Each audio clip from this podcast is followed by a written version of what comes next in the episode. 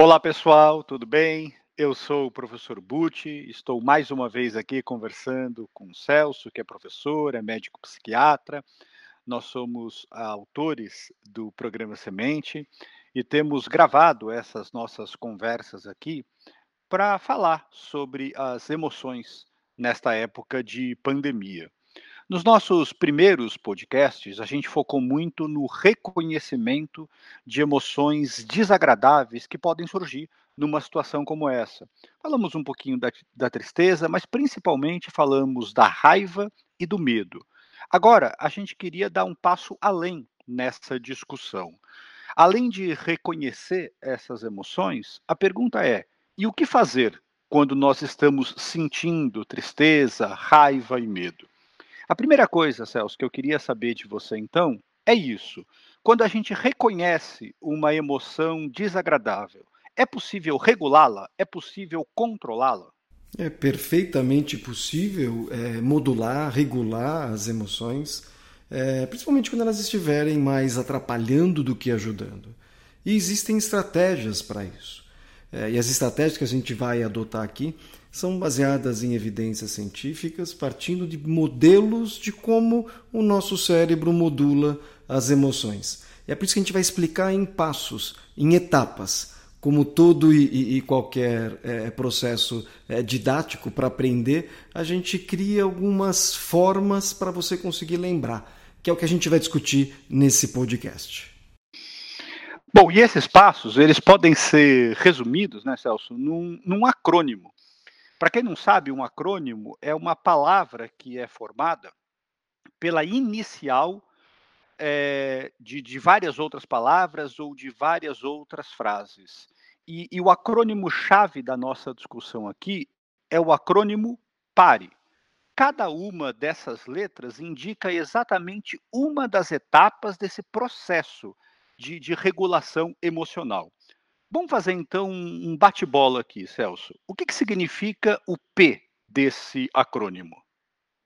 É, a palavra pare é boa porque ela ajuda exatamente você utilizar essa palavra nos momentos em que você percebeu que a, as emoções estão mais atrapalhando do que ajudando. Aí dá um pare. E o que, que é esse P? Respondendo agora a sua pergunta, é perceba a emoção que você está sentindo. Qual é a emoção predominante? Eu, o que, que eu estou sentindo? É raiva? É, é preocupação? É, é, ansiedade? Que são estados do medo? Quer dizer, sente, inclusive fisicamente, a reação. É, e por que, que isso é tão importante? Para que você perceba que nós não somos as nossas emoções.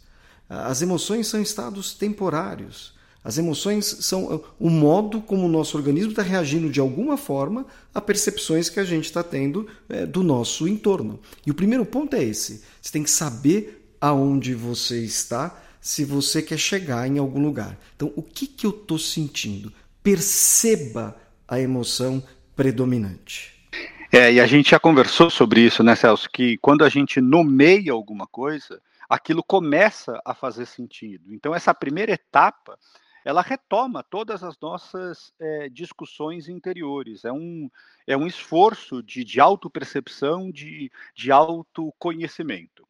Ok, então a gente primeiro percebe o que, que a gente está sentindo.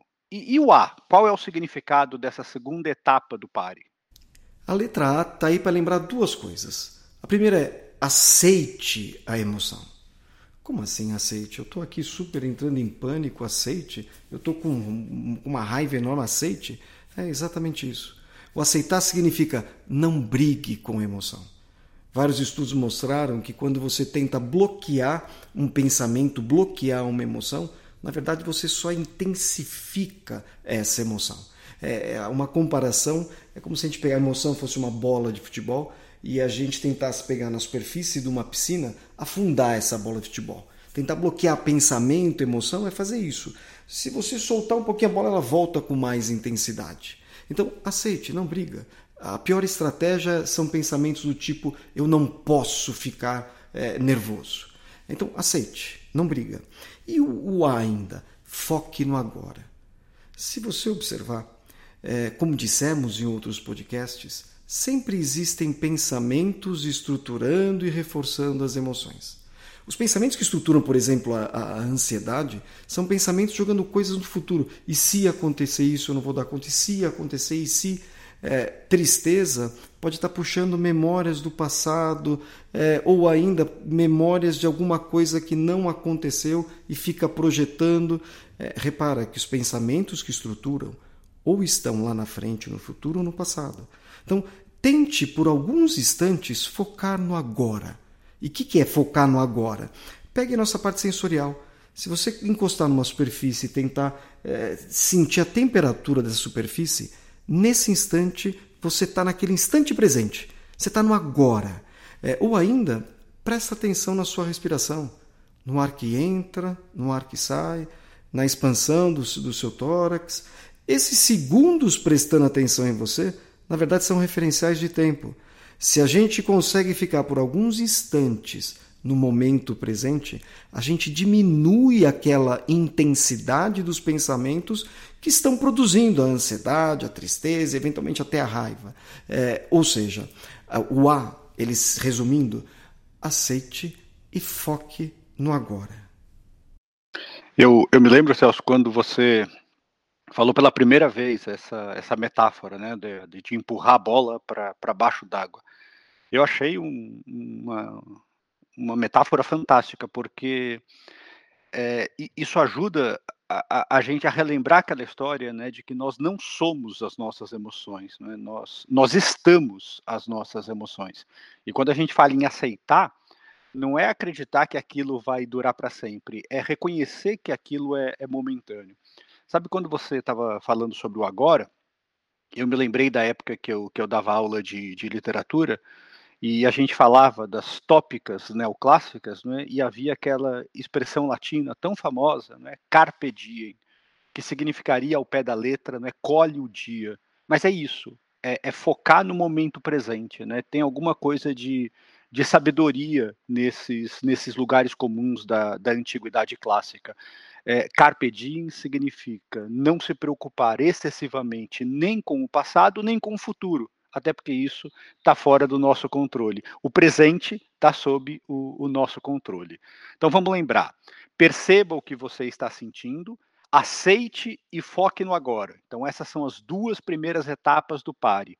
A terceira etapa é o R. O que, que o R significa? Antes de, de responder o R, só um comentário sobre o agora. Focar no agora não é uma coisa trivial. Ela exige treino. É por isso que a gente usa estratégias sensoriais de encostar a mão em algum lugar para sentir a temperatura, de prestar atenção na respiração, no ar que entra, no ar que sai. É, e, e, por que, que isso ajuda tanto? Porque prepara para essa etapa do R. É, o, o perceber emoção, foi o P, o aceitar e o focar no agora, permite diminuir um pouco a intensidade daquela emoção que estava atrapalhando para a gente conseguir elaborar melhor o que está acontecendo. Aí que vem o R. Reformule os pensamentos. Lembra que sempre existem pensamentos estruturando e reforçando as emoções. Mas como assim eu reformulo os pensamentos? Faça a pergunta simples. Por exemplo, posso estar exagerando? Quando você estiver numa, numa situação em que isso aqui nunca vai acabar, posso estar exagerando? Nunca, é muito forte. Isso vai ser sempre assim. É, é muito comum pensamentos catastrofistas estruturarem é, ou é, medo, que é emoções correlatas né, da família, preocupação, ansiedade, tristeza, assim como pensamentos de injustiça estruturando a raiva. Então, perguntas do tipo: as pessoas têm obrigação de agir como eu gostaria é, que agissem? É, também não pode estar um pouquinho irritado, irritado, por isso que agiu dessa forma. Quer dizer, repara como essa, essa conversa conosco, conosco mesmo é esse R. E ainda no R vem o reforce seus valores. Como assim? É, um valor importante, por exemplo, que você tem é respeitar os outros. Então confia nesse valor. E não no estado temporário da raiva, por exemplo, que vai e vai embora rápido. Coisas mais duradouras são os nossos valores. Então, é, reformule os pensamentos com perguntas e depois reforce os seus valores. É, como eu, é, como a melhor versão de mim agiria numa situação como essa? É, esse é o, é o R. Essas essas perguntas desafiadoras, elas são tão importantes que eu me lembro que quando eu tomei contato com esse modelo pela primeira vez, uma pergunta que passou a fazer muito sentido para mim foi aquela: é, se o seu melhor amigo, sua melhor amiga, não é, estivesse vivendo essa situação, como é que você o aconselharia?